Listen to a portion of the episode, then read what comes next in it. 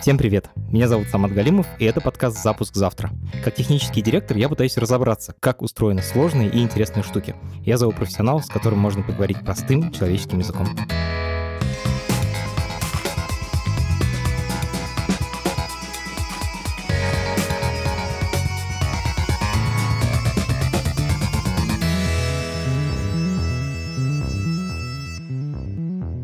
Сегодня мы поговорим о компьютерных вирусах. Вирусы были на слуху лет 10-15 назад. Наверняка каждый с ним встречался. Но они и сегодня никуда не делись. Злоумышленники зарабатывают миллионы долларов на компьютерные нечисти. Говорить о вирусах мы будем с ведущим экспертом антивирусной лаборатории Касперский. Это ведущая компания в области антивирусов в мире когда вы будете слушать этот эпизод, вы заметите, что у нас очень веселый и позитивный разговор. Это правда. Меня восхищает то, как технически устроены вирусы. При этом с этической точки зрения, да и просто с человеческой, то, что люди ломают результат труда других людей, то, что они крадут деньги у совершенно невинных людей. Для меня это отвратительно. И эту часть вирусов, то, для чего их применяют и как их применяют, меня совершенно не устраивает. Я считаю, что это вообще не окей. Если хотите заниматься вирусами, идите в антивирусные компании, а не пишите вирусы. Это подкаст студии «Либо-либо», и мы его сделали вместе с сервисом онлайн-образования Яндекс Практикум. У Практикум есть курсы по разработке, по анализу данных и по английскому языку. Если вы хотите освоить IT-профессию, переходите на сайт Яндекс Практикум и учитесь. А еще у Практикума есть новый курс для IT-рекрутеров. IT-рекрутеры отличаются от обычных HR. Им нужно разбираться в специфике IT. Если вы хотите заниматься рекрутингом в IT, то этот курс специально для вас. На этом курсе вас научат писать классные IT-вакансии оценивать софт и хард-скиллы программистов. А еще научат разбираться в IT, даже если вы никогда в эту сферу не погружались. Ссылка на этот курс будет в описании к этому эпизоду. Меня зовут Голованов Сергей, я являюсь главным экспертом лаборатории Касперского. Я занимаюсь всякой фигней. Серьезно, я хочу немножко про историю. Когда появились вирусы, какие они были первые? Это все 80-е годы 20 века. То есть когда ну, не было персональных компьютеров в массовом смысле, и все это дело было таких ребят, которые очень сильно увлекались компьютерной техникой. И вот была такая задача у них, интерес такой. Как бы сделать так, чтобы одну программу внедрить в другую программу, и чтобы она была незаметная, и чтобы делала то, что хочется. И вот первые вирусы, которые появлялись, это математические, скажем так, такие задачки. То есть там программа представляется в виде графов, и, значит, вот нужно в какой-то момент в этих граф встроиться, выполнить какую-то функцию, ну и так далее. И все это было дело абсолютных энтузиастов. Ну, нужно понимать способ распространения. Это то, что вирусы, они заражают программки, а программки распространялись там на дискетах. Ну и, собственно говоря, пришел к другу, скопировал программу, вставил в свой компьютер, ну и заразился. Про дискеты, то есть ты сам скопировал? Да, абсолютно точно. И я застал это время уже, то есть это 90-е годы. У нас большие дискетки, да, и маленькие, там, 3-14, по-моему, дюйма. Ты в дисковод вставляешь дискету, с какой-нибудь компьютерной игрушкой. Эта компьютерная игрушка заражена, и у тебя вирус, он, значит, из этой компьютерной игрушки выбирается, начинает заражать другие файлы. И самый, вот прям помню, значит, в Подмосковье 90-е годы, и вирус был такой, назывался Чернобыль, чих, который выводил из строя BIOS, ну, то есть компьютер превращался реально там, в железку, не работало ничего. И вот у нас был компьютерный клуб, куда мы приходили там играть там в Warcraft, в GTA первый. И вот мы однажды приходим в этот клубак в Подмосковье, а ничего не работает. Мы такие, блин, что это? У нас был такой бородатый админ, и он такой, блин, мы поймали вирусню. И вот, соответственно, вирус работал, ребята, сегодня игр не будет. Мы такие, ну вот, блин. Ну и, собственно говоря, вот это вирусы. Дальше просто я про развитие расскажу, что появились черви, то есть все то же самое, только распространялись по сети и уже заражали по сети уже компьютеры. То есть не надо было никаких дискеток. Подключился к сети какой-нибудь и все, получил привет. Ну и самый знаменитый — это червь Моррисон. Первая такая штука, которая смогла парализовать на тот момент глобальную сеть. Это какой год? Это все должно быть 80-е годы. Про дискеты ты объяснил, то, что вирус внедрялся в другую программу, и когда ты копировал себе там игру какую-нибудь новую, то ты себе еще в нагрузку копировал и, и вирус. Да. А червь каким образом проникает в компьютер? по сети. У тебя, смотри, вот мы даже сейчас с тобой разговариваем, два компьютера соединены в сеть, и есть так порты открытые, да, то есть в сетевом соединении. То есть это способ, каким компьютеры подключаются друг к другу? Да. Типа дырочка, которая просверлена в компьютере. У тебя есть номер телефона, представь себе, и за этим номером телефона скрывается компьютер. И у тебя есть добавочный номер, например. Ну, то есть там какие-нибудь три цифры. Это номер порта. И по умолчанию, то есть ты ожидаешь, что у тебя какой-нибудь там полезный звонок придет, а когда работает червь, он себя копирует таким образом. Представь себе, что он тебе звонит на номер, да, набирает добавочный, ты ждешь, например, как звонок, а тут тебе значит, влетает программа и выводит там компьютер твой из строя, например. Ну, на этом все закончилось. Дальше уже твой компьютер заражен, он точно так же звонит по твоей телефонной книге, например, и таким образом распространяется. Вот тут мне не совсем понятно. Звучит прямо как в фильме «Матрица», где по телефонным проводам могли люди перемещаться, но в IT же не совсем так. Насколько я понимаю, в программах э, есть ошибки, которые позволяют при определенных сообщениях, получаемых по сети, получать контроль над этими программами. И вот таким образом червь перемещается по сети. Я правильно понимаю? Или что-то Не, не, все, все правильно, все так работает. Ну, представь себе, что у тебя работает какая-то программка. В Windows, например, такое окошко появляется, что типа программа совершила ошибку и будет закрыта. Многие видели такие ошибки, такие сообщения. То же самое в операционной системе Linux, Mac и так далее. Так вот, как только ты увидел такое окошко, это означает, что была ошибка. И если ты разбираешься, как работают программы, как работают операционные системы, то ты можешь специально вызвать эту ошибку и в результате ошибки выполнить свой код. Ты представь себе, что программа, она работала по алгоритму, алгоритм сломался, и в этот момент ты можешь подсунуть свой алгоритм. Окей. Таким образом, получается, что у тебя есть огромное количество программ, которые работают на компьютерах, и дальше, ну, что хочешь, делай. Знаменитый там мультимедиа-плеер Winamp, например. У него была прикольная уязвимость. Ты пытаешься проиграть mp3-шку, а у тебя открываются сетевые порты, значит, идет распространение по сети, твой компьютер заражен и так далее. То есть это внутри mp3 файла был вирус? Да, внутри mp3-шки. Нет, ну если мы говорим про какие-нибудь там современные, да, то у нас э, с последней эпидемией, которая была, это был WannaCry, который парализовал интернет, отключил кучу систем, в том числе критических, там, в том числе и производство. Ну, в общем, можно в интернете найти все эти смешные фотографии. Какие смешные фотографии? Ну, например, там какая-то азиатская страна, значит, учебный класс стоит, дети в форме, и у них у всех, значит, на экране сообщение с требованием о выкупе. Или банкоматы. Например, стоит такая стена, тоже где-то в Азии. Значит, стоят банкоматы, и на каждом банкомате, значит, э, висит такое окошко с требованием выкупа. Люди были, например, на, на вокзале, то есть там висит табло с расписанием там самолетов, поездов, и висит сообщение о том, что, значит, требование выкупа. Ну, их много на самом-то деле. То есть это бабахнуло ого-го как. Это был май, 2-3 года назад. Последняя эпидемия была. И, собственно говоря, там как раз использовалась э, уязвимость в операционной системе Windows. Это тоже был червь? Это червь, да, это классический червь был. Единственное, что там еще было очень здорово сделано, то, что при попадании на компьютер, он, помимо использования уязвимости, он брал еще имена пользователей и паролей. Ну, то есть, если он попадал, например, внутри какой-то компании, какой-то корпоративной сети, он брал твое имя пользователя и пароль и использовал его, чтобы подключиться к другим компьютерам. Если у него это получалось, он их заражал также. Я думаю, что все-таки стоит более четко проговорить. Мы с тобой это обсудили, но я хочу прояснить. Значит, в программах есть уязвимости, то есть ошибки, которые позволяют прислать по сети, по интернету какое-то сообщение, которое ну, попадает в эту уязвимость, и после этого программа начинает делать то, что хочет атакующий, тот, кто прислал это в специальное сооруженное сообщение по сети. Да. Сережа, вот мы выяснили, как вирусы и черви попадали и попадают на компьютеры. Такой логичный вопрос следующий, он, а где вирусы живут? Есть несколько мест. Самое главное, куда они вот пытаются попасть, это в автозагрузку. Вредоносная программа должна зацепиться на системе, чтобы пережить перезагрузку. Соответственно, это пути в автозапуске. И, соответственно, у тебя по разным операционным системам эти пути к файлам будут разные. Ну, самый простой пример в Windows — это вот папочка автозапуска.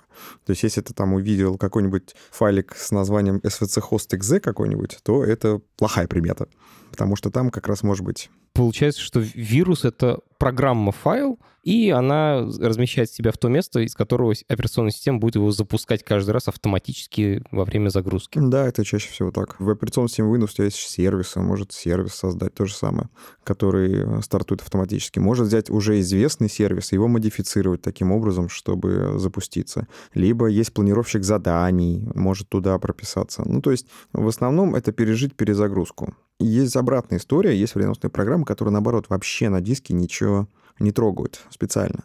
Чтобы не оставлять никаких следов. То есть это есть такой класс программ, который называется бесфайловые. И обычно это все используется, когда атакуются какие-нибудь крупные корпорации. Звучит жутковато. Там очень весело, потому что у тебя в сети есть компьютеры, которые очень редко перезагружаются. Ну, то есть если мы говорим про обычный компьютер, ну, там тормозить начал, да, взял его, там выключил, там 100 бет, один ресет. А есть компьютеры в сетях, которые перезагружаются там раз в год. Серверы. Серверное оборудование, да. И получается, что зачем тебе что-то трогать на диске, когда ты можешь атаковать вот этот компьютер, который вообще практически никогда не перезагружается, и делать с ним все, что угодно. И точно так же лазит по компьютерам внутри корпоративной сети, делай что угодно и не оставляя никаких следов на жестком диске. И получается, что, например, там классические антивирусы, которые анализируют как раз э, файлы на диске, которые там программки ищут и пытаются их вылечить, получается, они вообще бессмысленные, потому что у тебя на диске ничего не трогается. И плюс это еще важно при исследовании, это называется криминалистическое исследование жестких дисков, когда ты не можешь узнать... Доказать, типа? Не то, что даже доказать, а там становится такая проблема, ну хорошо, злоумышленник был в компьютерной сети, и он украл какие-то файлы. Вопрос для эксперта. Какие? Чтобы ответить на этот вопрос, у тебя должны быть там журналы, события, ну и, собственно говоря, изменение меток времени на жестком диске. Атакующие делают специально таким образом, чтобы эта информация просто не сохранялась. И получается, что когда, например, ты едешь на инцидент в какую-нибудь Европу, у них есть очень жесткие законы по защите персональных данных, и у тебя в отчете все время должно быть такая, ну, по-английски называется data exfiltration, то есть какая данные, какие были похищены злоумышленнику из корпоративной сети. И у тебя в шаблоне есть вот это вот поле, ты должен его заполнить, и дальше вот начинаются реально большие проблемы, потому что есть вещи, которые очевидно, что были похищены, а есть там определенные моменты, когда ты ну, не знаешь, было это доступно злоумышленникам или не было доступно злоумышленникам. А для компании это очень важно, потому что за каждую там бит информации они должны платить штраф. Ничего себе. Вот мы выяснили, как они попадают, выяснили, где они живут. Расскажи, что они делают. Потому что пока звучит так, что они просто распространяются. Ну, если говорить про историю, есть фильм «Хакеры», там есть отличные моменты, как, по-моему, они где-то на вокзале, подключенные к трубкам, значит, запускают э, как раз вирусы какой-то там суперкомпьютер, какой-то мейнфрейм там был в фильме. И дальше вот они забивали работу процессора на этом компьютере, ну и там показывали какие-нибудь картинки. Ну, то есть и раньше, на самом деле, вот в 90-х годах, кто сталкивался с вирусами на персональных компьютерах, они могут помнить, что там как текст обваливается, например, на экране. Или там начинает пищать PC-спикер. Да, муз... Ну да, PC-спикеры обязательно что-нибудь начинают играть. Причем, я помню, что была эта скорая помощь еще такая и ты по экранчику ездила. Ну и раньше, собственно говоря, ну, ну попал в компьютер, ну молодец, а что ты с ним будешь делать? Звучит как подростковая шутка такая, типа, мы тебя взломали, ха-ха-ха. Абсолютно. Дальше просто как бы, а что ты с ним собираешься делать? Ничего. Ну и в фильме «Хакеры», собственно говоря, там был момент, что э, были какие-то там системы у этой корпорации, и, значит, можно было там перевернуть танкер, например. Ну, это в фильме все показывалось. Так вот, слушайте, фильм оказался немножко пророческий, потому что реально уже в 21 веке появились вредоносные программы, которые реально могли отключать уже танкеры. Есть такая компания Маэск, которая занимается морскими перевозками контейнерами. Э, ну, контейнеры перевозками. Ты имеешь в виду танкер, это огромный корабль, там размер футбольных полей. Да, соответственно, вот эта компания, значит, стала жертвой вредоносной программы, и на несколько дней они отменили все перевозки. То же самое было танкеры, которые в Саудовской Аравии. У них попала вредоносная программа, и им пришлось отменить залив. Рейс корабля, который перевозит нефть? Не то, что... То есть у тебя в порту стоят корабли, и в них заливается нефть. И система балансировки, она не работала. То есть они не могут правильно наполнить нефтью танкер, и его нельзя выпустить в море. И они, опять же, тоже на несколько дней им пришлось отменить все рейсы, то есть корабли стояли на приколе, из-за того, что к ним попала вредоносная программа. Есть много таких историй. Самое главное, то есть если раньше там показали какую-нибудь картинку и все, то сейчас есть несколько целей. Самая основная цель, и для этого создается 90% всех вредоносных программ, это нажива. То есть ты попал на какой-то компьютер и хочешь с него поиметь денежку. И все современные истории там 20-21 года с программами-шифровальщиками, которые попадают на компьютер и говорят, мы вас пошифровали, значит, свяжитесь с нами, заплатите нам денежку, и мы вас, может быть, расшифруем, это как раз вот способ зарабатывания на доступе к чужим компьютерам. То есть ты идешь от того, в чем интерес создателей этой программы. Да. И вот основной ты говоришь деньги, и можно, например, зашифровать файлы и брать выкуп за то, что ты их расшифровал. Это типа один вариант, что можно сделать. Да. Можно сразу деньги украсть. То есть, если ты попал, например, на компьютер, ну, если персональный компьютер, то там, например, есть доступ к онлайн-банку, соответственно, ты точно так же можешь прикинуться этим пользователем и сделать необходимый тебе перевод. Либо, опять же, если этот компьютер, например, стоит в компании, в бухгалтерии, то можно подменить платежный там, документ и точно так же забрать себе деньги. То же самое можно атаковать, например, банк. Прям много денег можно сделать себе. Причем, более того, в банке что прикольно, потому что сколько у обычного пользователя можно взять там с карты, там, ну, 100 тысяч рублей, ну, 200, ну, 300, ну, миллионы рублей, ну, хорошо. А сколько у компании можно взять денег? Ну, там уже, там уже десятки миллионов, сотни миллионов. А сколько ты можешь взять из банка? А вот тут начинается реально, что неограниченное количество денег. Ну, правда. И у Стругацких был такой неразменный пятак, и у нас был такой инцидент, когда человек приходил, например, в банкомат. Ну, ты подходишь в банкомат, вставляешь карту, вводишь пин-код, и банкомат спрашивает, сколько тебе хочется денег. И там человек говорит, 150 тысяч рублей хочу. Так вот, он получает из банкомата эти 150 тысяч рублей, и по идее у него баланс должен измениться. Правильно? Да, мне кажется, в этом вся суть банков. Да. Сохранить, типа, Но... поддерживать этот баланс в актуальном состоянии, так? Но фигня была в том, что баланс не менялся. Очень хороший баланс. Волшебная карта. То есть злоумышленники взломали компьютер, на котором хранится база данных счетов Расскажи, как это работает. Заинтересовал, да? Стало интересно. Ну, не то, что я хочу э. повторить, я не понимаю, как такое вообще в принципе можно сделать. Это же большая сложная система. Большая сложная система, да. Более того, чтобы в него физически, ну, представь себе большое здание, и большую-большую комнату, где стоит оборудование, ну, серверы. Более того, это не просто сервера, это хранилище, это диски. Это просто ты заходишь в комнату, она забита жесткими дисками. Ну, то есть прям под потолок, и она большая. Ну, не знаю, сколько там квадратных метров было. Ну, пускай будет 100. То есть и это все оборудование, и чтобы туда пойти, э, тебе нужен пуховик, соответственно, ты идешь э, в сопровождении сотрудникам, которые обслуживают все это оборудование.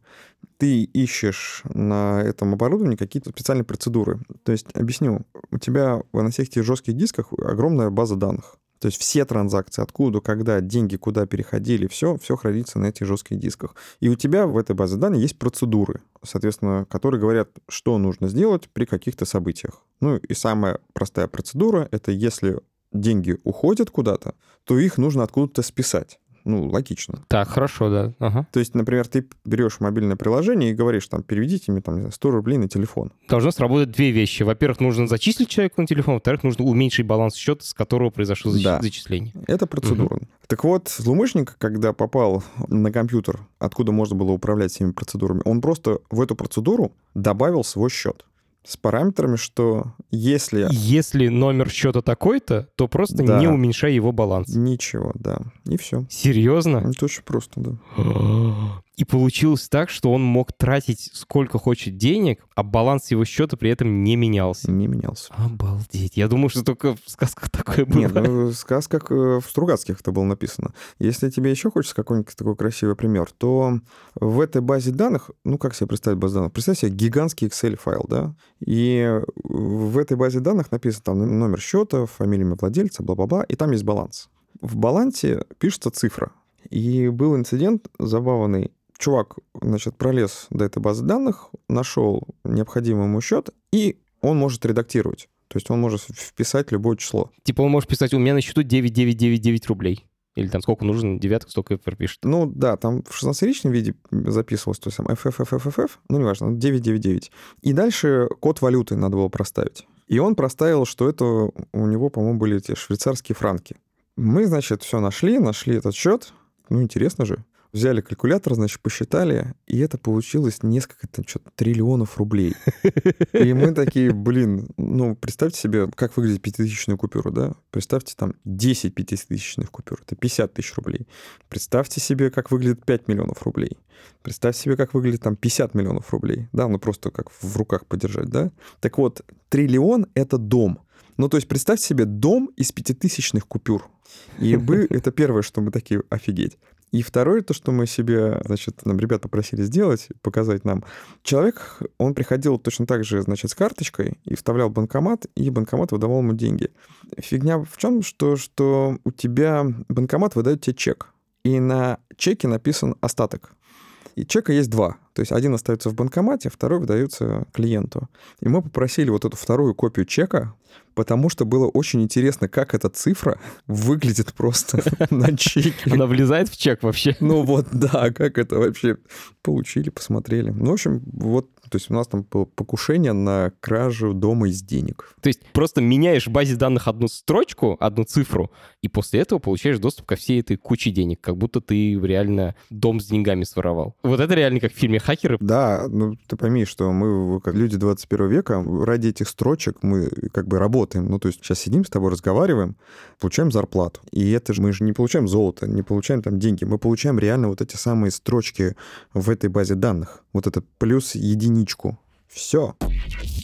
А теперь я хочу прорекламировать еще один подкаст. Он называется «В один клик». Он о интернет-торговле. И делает его тоже студия «Либо-либо». Я побывал гостем одного из последних эпизодов и поговорил там с ведущими о своем опыте работы в Якоме. Мы обсудили, как устроена индустрия, почему в какой-то компании достаточно 10 программистов, а в другой работает 10 тысяч.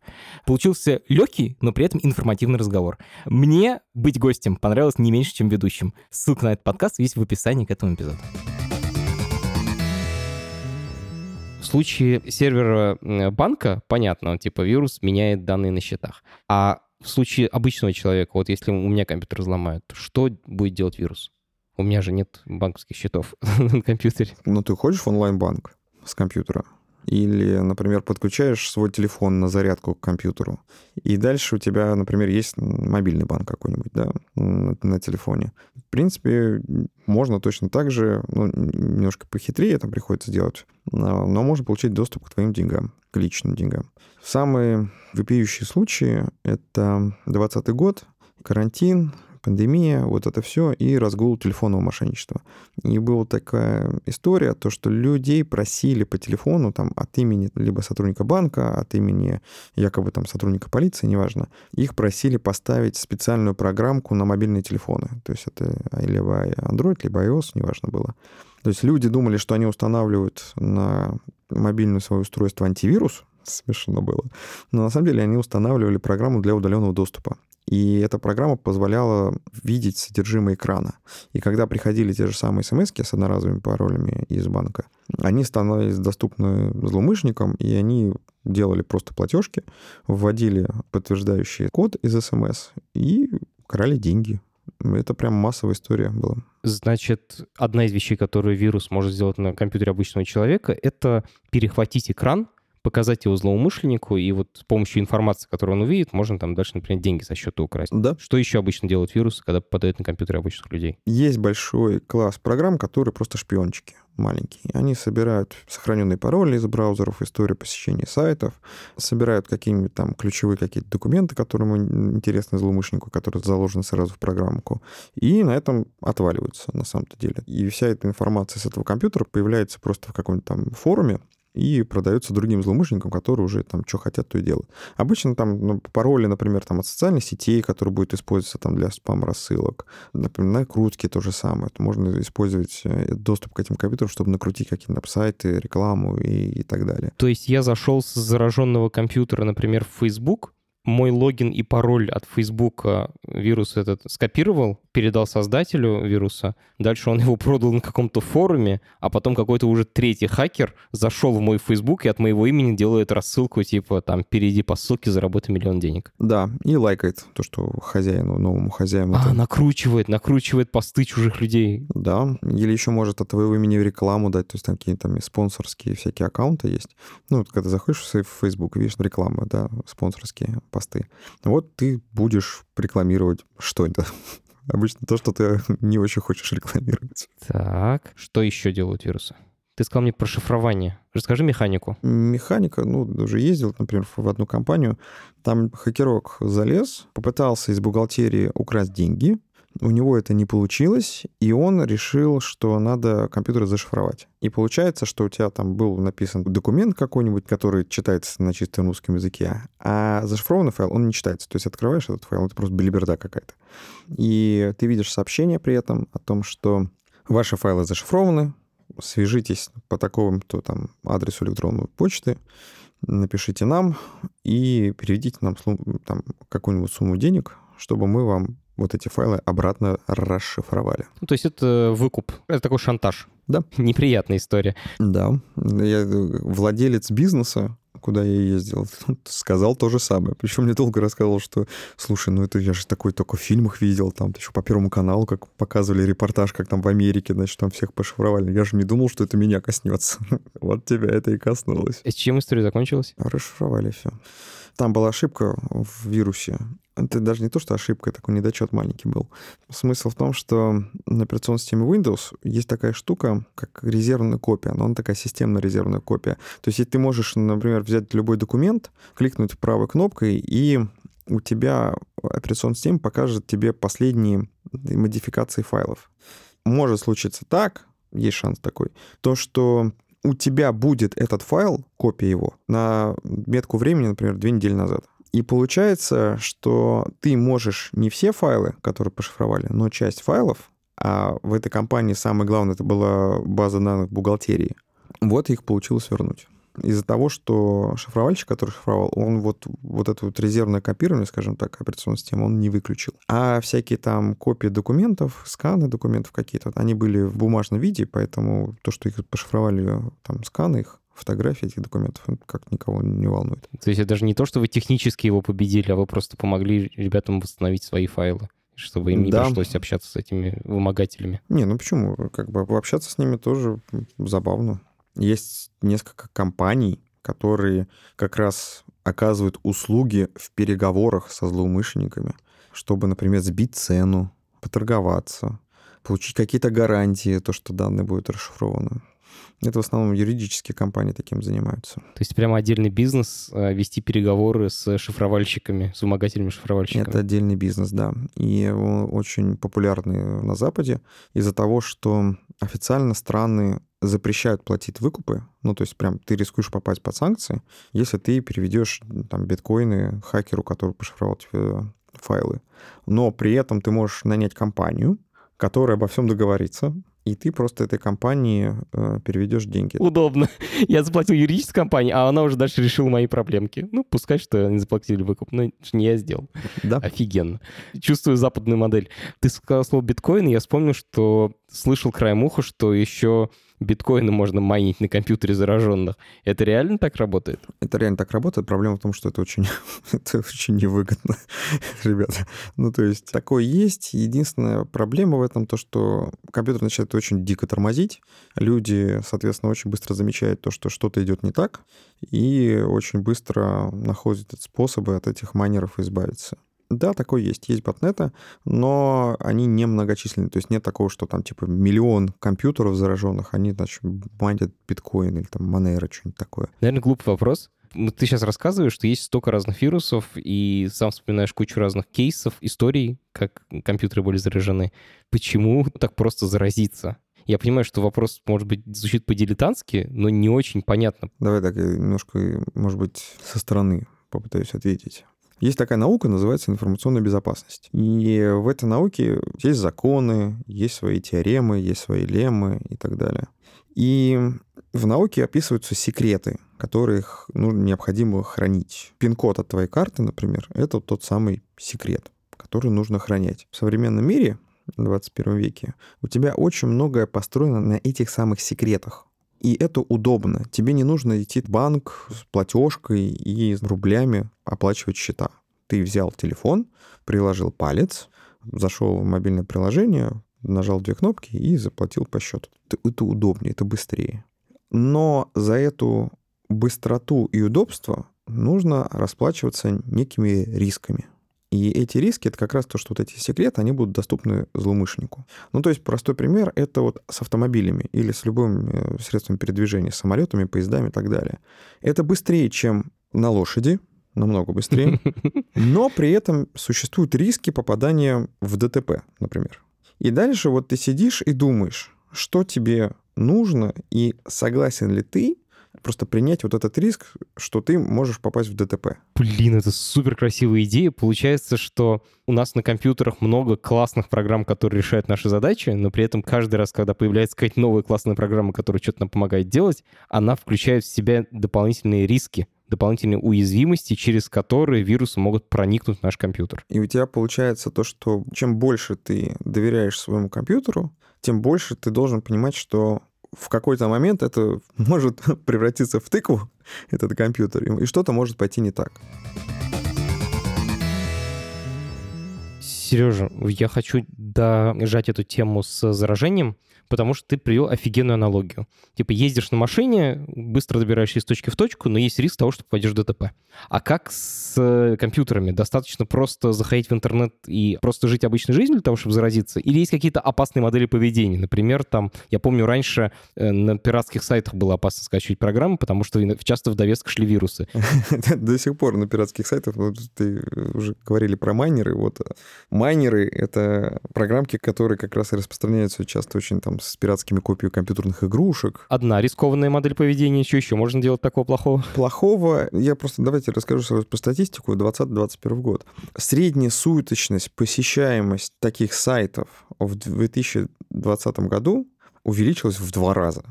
И что это за сайты? Это сайты, если мы говорим про вирусные программы, то это вот барахолки с пиратским софтом. Это мошеннические сайты, которые тебе предлагают последнее было это забавно, это, значит, cloud computing. Это тебе предлагает поиграть в какую-нибудь модную, крутую компьютерную игрушку, а у тебя, значит, железо на компьютере старое, и тебе говорят, типа, поставь вот эту программку, и ты будешь получать видеосигнал из нашего супер-супер кластера.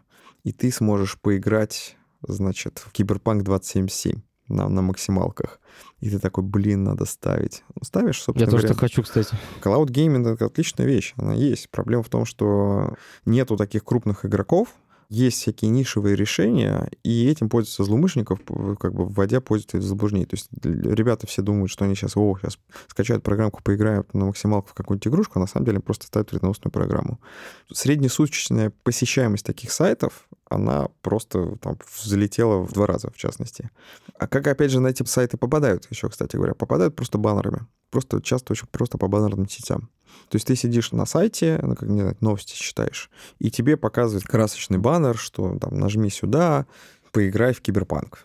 Ты кликаешь на этот баннер, попадаешь на сайт, ставишь программку и все. Так, значит, кликать по странным ссылкам в интернете не стоит. Не стоит, это... Какое еще рискованное поведение, какой еще вид, какие еще виды незащищенного секса есть в интернете, которые не стоит делать? Да, Одним из таких классических является переход по ссылкам из писем, из сообщений в социальных сетях и так далее. То есть, когда ты чего-то не ожидаешь, а тебе приходит ссылка. Вы выиграли миллион. Кликаешь, попадаешь на сайт красочный. Кстати говоря, это разная немножко модель поведения. Вирусы и уязвимости — это технические способы получения доступа к информации. Однако у тебя, кроме компьютера, есть еще и пользователи. И можно с помощью технических средств получать доступ к компьютеру, а можно с помощью информации воздействовать на пользователя. Сережа, я вспомнил про то, что проблемы типа не в компьютере, а в прокладке между компьютером и стулом. Имеется в виду в человеке, типа человек запускает ошибку. Да, это то, что мы как просто говорим про риски, и эти риски, они связаны именно вот с человеческим поведением. А с человеческим поведением у тебя есть как бы две основные как бы таких крюка, за которые может зацепить человека и сделать так, как тебе надо. Первый — это страх — и, собственно говоря, там те же самые шифровальщики, когда попадают на компьютер, они там специально там черный экран, красные буквы, какую-нибудь тебе рожу какую-нибудь нарисуют, там страшно, чтобы тебе стало, заплати нам деньги. И вызывает у людей страх. И то же самое телефонные мошенники, когда звонят там типа, на вас оформлен кредит в 50 миллионов рублей, это вы сделали или нет? Или там 10 лет назад смс тебе приходит, типа, мама, я в тюрьме, а ты такой, блин, я не мама, у меня нету детей. Но все равно тревожно. Реально страшно. Это первый. Второй — это жажда наживы в обратную сторону немножко. То есть вы выиграли миллион, и ты такой, вау, классно. А чё, как, куда кликнуть, чтобы его получить? И дальше ты кликаешь, попадаешь на некий сайт, тебе начинают показывать какие-нибудь сумасшедшие э, картинки о том, что вы выиграли, введите, значит, номер карты для того, чтобы подтвердить, что она ваша, введите код из смс, чтобы подтвердить, что эта э, карта ваша, ну, какая-нибудь такая фигня. И ты думаешь, что вот сейчас вот я, значит, стану богатым, но на самом деле ты просто отдаешь деньги злоумышленникам. Еще раз, если подвести итог ко всем рискованным действиям в интернете, это можно вложить в такое правило, что если что-то вас пугает, не стоит пугаться. И второе, это если вы хотите что-то на халяву, остановитесь. Мы с тобой сейчас обсуждали вирусы как способ зарабатывания денег для этих э, злоумышленников. Так или иначе, там 10 способов мы с тобой обсудили. Вопрос такой. Рассматривает ли государство компьютерный вирус как оружие? Или это только рыночная история? Это как про шпионские истории, которые мы обсудили, про программы, которые сидят на трубах денежных и не воруют деньги, программы, которые сидят на телефонах и не воруют деньги, а которые сидят и просто наблюдают. Друзья, если вы внимательно слушаете этот эпизод, то вы заметите, что этих историй вы сегодня не услышали. Дело в том, что их мы выпустим завтра, в пятницу, в бонусном фрагменте нашего разговора с Сережей. Запуск плюс-плюс. Он выйдет завтра в пятницу. Подписывайтесь, там мы обсудим подробно, как устроены антивирусы, историю возникновения антивирусов, как они развивались и как они действуют сейчас. Это не менее интересно, чем устройство вирусов. Наши бонусные эпизоды вы найдете в Apple подкастах или на Патреоне, ссылка на который есть в описании к этому эпизоду. Это шпионские истории, их много. Я понял, Сережа, я вопрос не очень четко задал. Наверное, ключевое отличие — это не то, для чего это делается, а скорее, кто это делает. Потому что мы сейчас с тобой обсудили, всегда человек, который делает, там, запускает вирус, был злоумышленник ну, там, со своими какими-то интересами.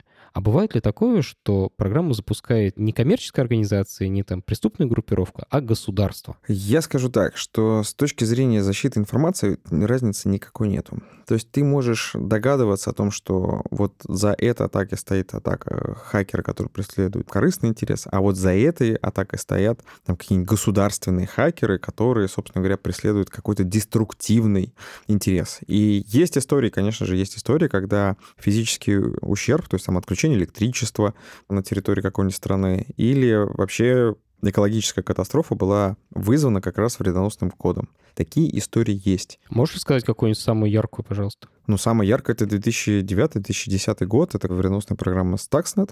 Это червь, вирус, все внутри. И она модифицировала... Там было несколько версий, и одна версия модифицировала показания датчика давления на центрифуге, который обогащает уран. Система думает, что ядерное топливо загружается в, в центрифугу, и она думает, что ядерного топлива достаточно для обогащения, для раскрутки и обогащения. Но на самом деле его там очень много.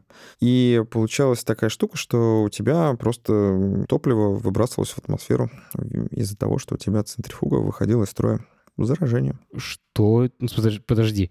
Этот вирус Stuxnet, я помню, что он заразил, по-моему, там большинство компьютеров с Windows на планете.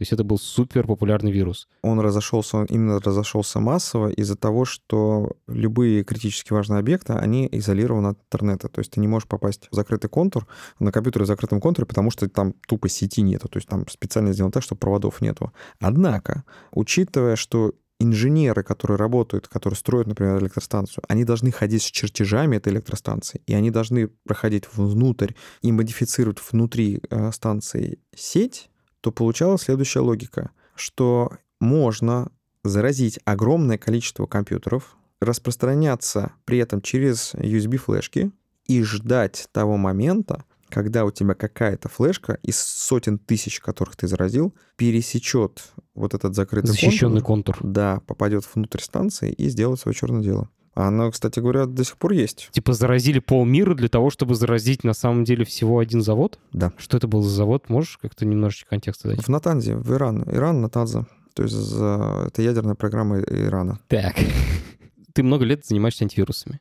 Какая история запомнилась тебе больше всего?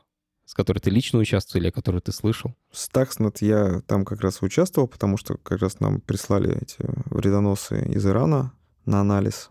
И я помню ночь, я, с ней просидел.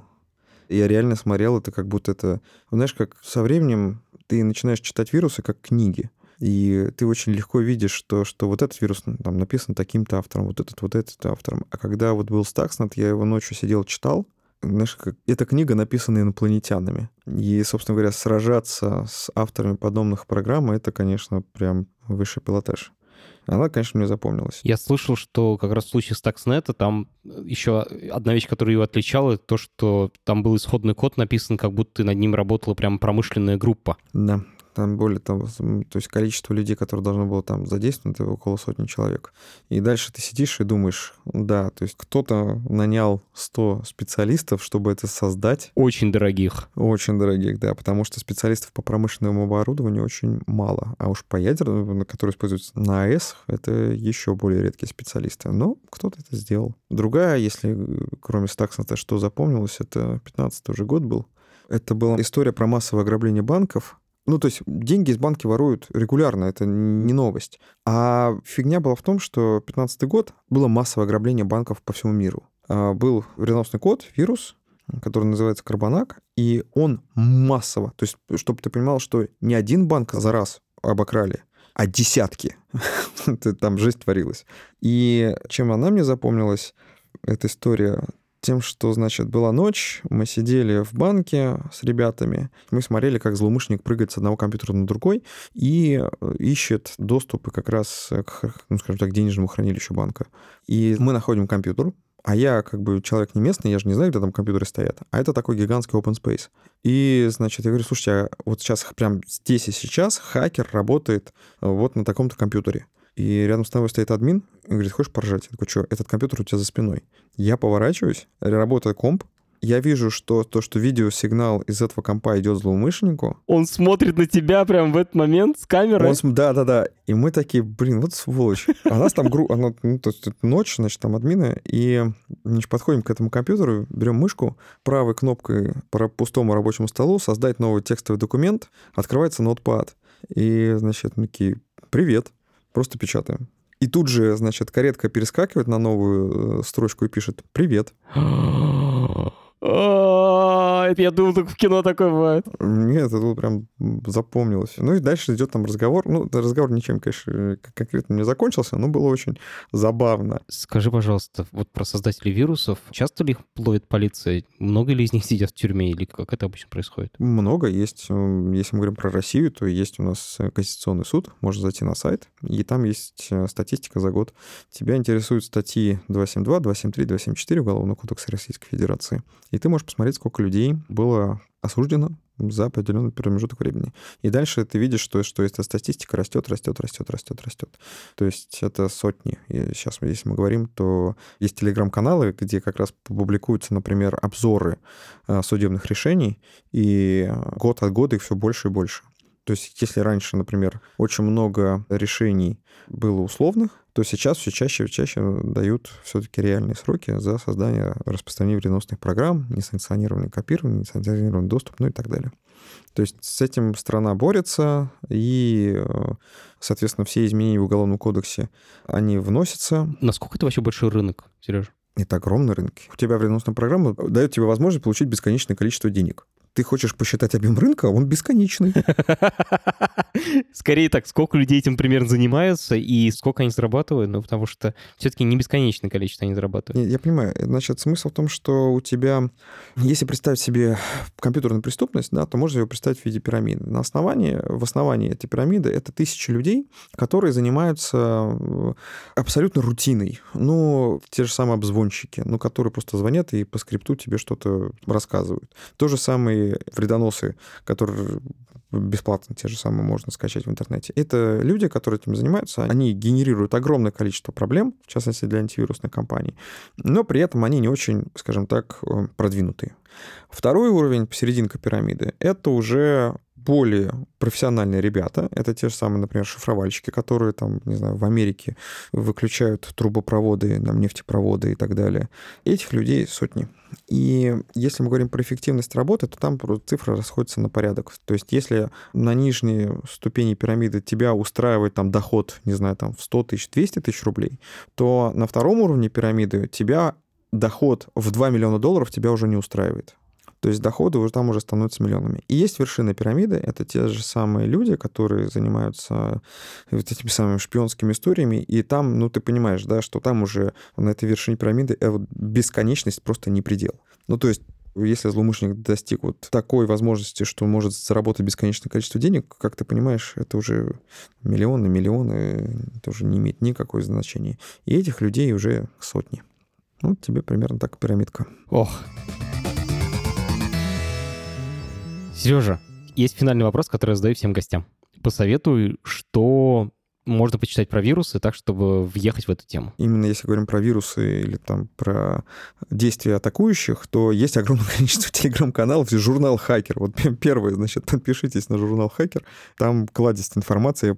Если мы говорим про телеграм-каналы, то есть тоже большое количество есть и про утечки информации, про инциденты, и про расследование инцидентов. Но один, который очень интересный и очень интригующий, потому что непонятно, кто за ним стоит, называется телеграм-канал «Секатор».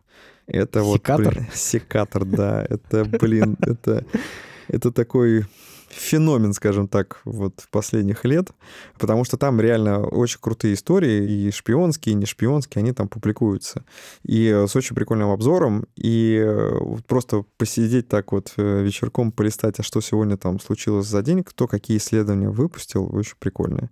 Если мы говорим про YouTube, то Red Hunt, то есть это Руасинт, это очень прикольный чувак. Он э, берет интервью, кстати говоря, у людей с другой стороны. То есть он берет э, интервью, например, у хакерогов, и который там ему в интервью рассказывает то, что мы хотим заработать миллиард долларов.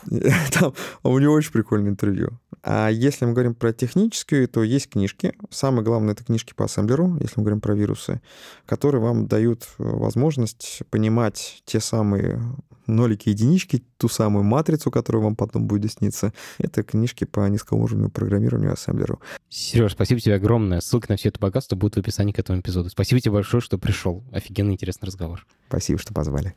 Это подкаст студии «Либо-либо». И мы его сделали вместе с сервисом онлайн-образования Яндекс Практикум. Над подкастом работали редактор Юлия Яковлев, продюсер Павел Боровков, звукорежиссер Нина Мамотина. За джингл спасибо Алексею Зеленскому.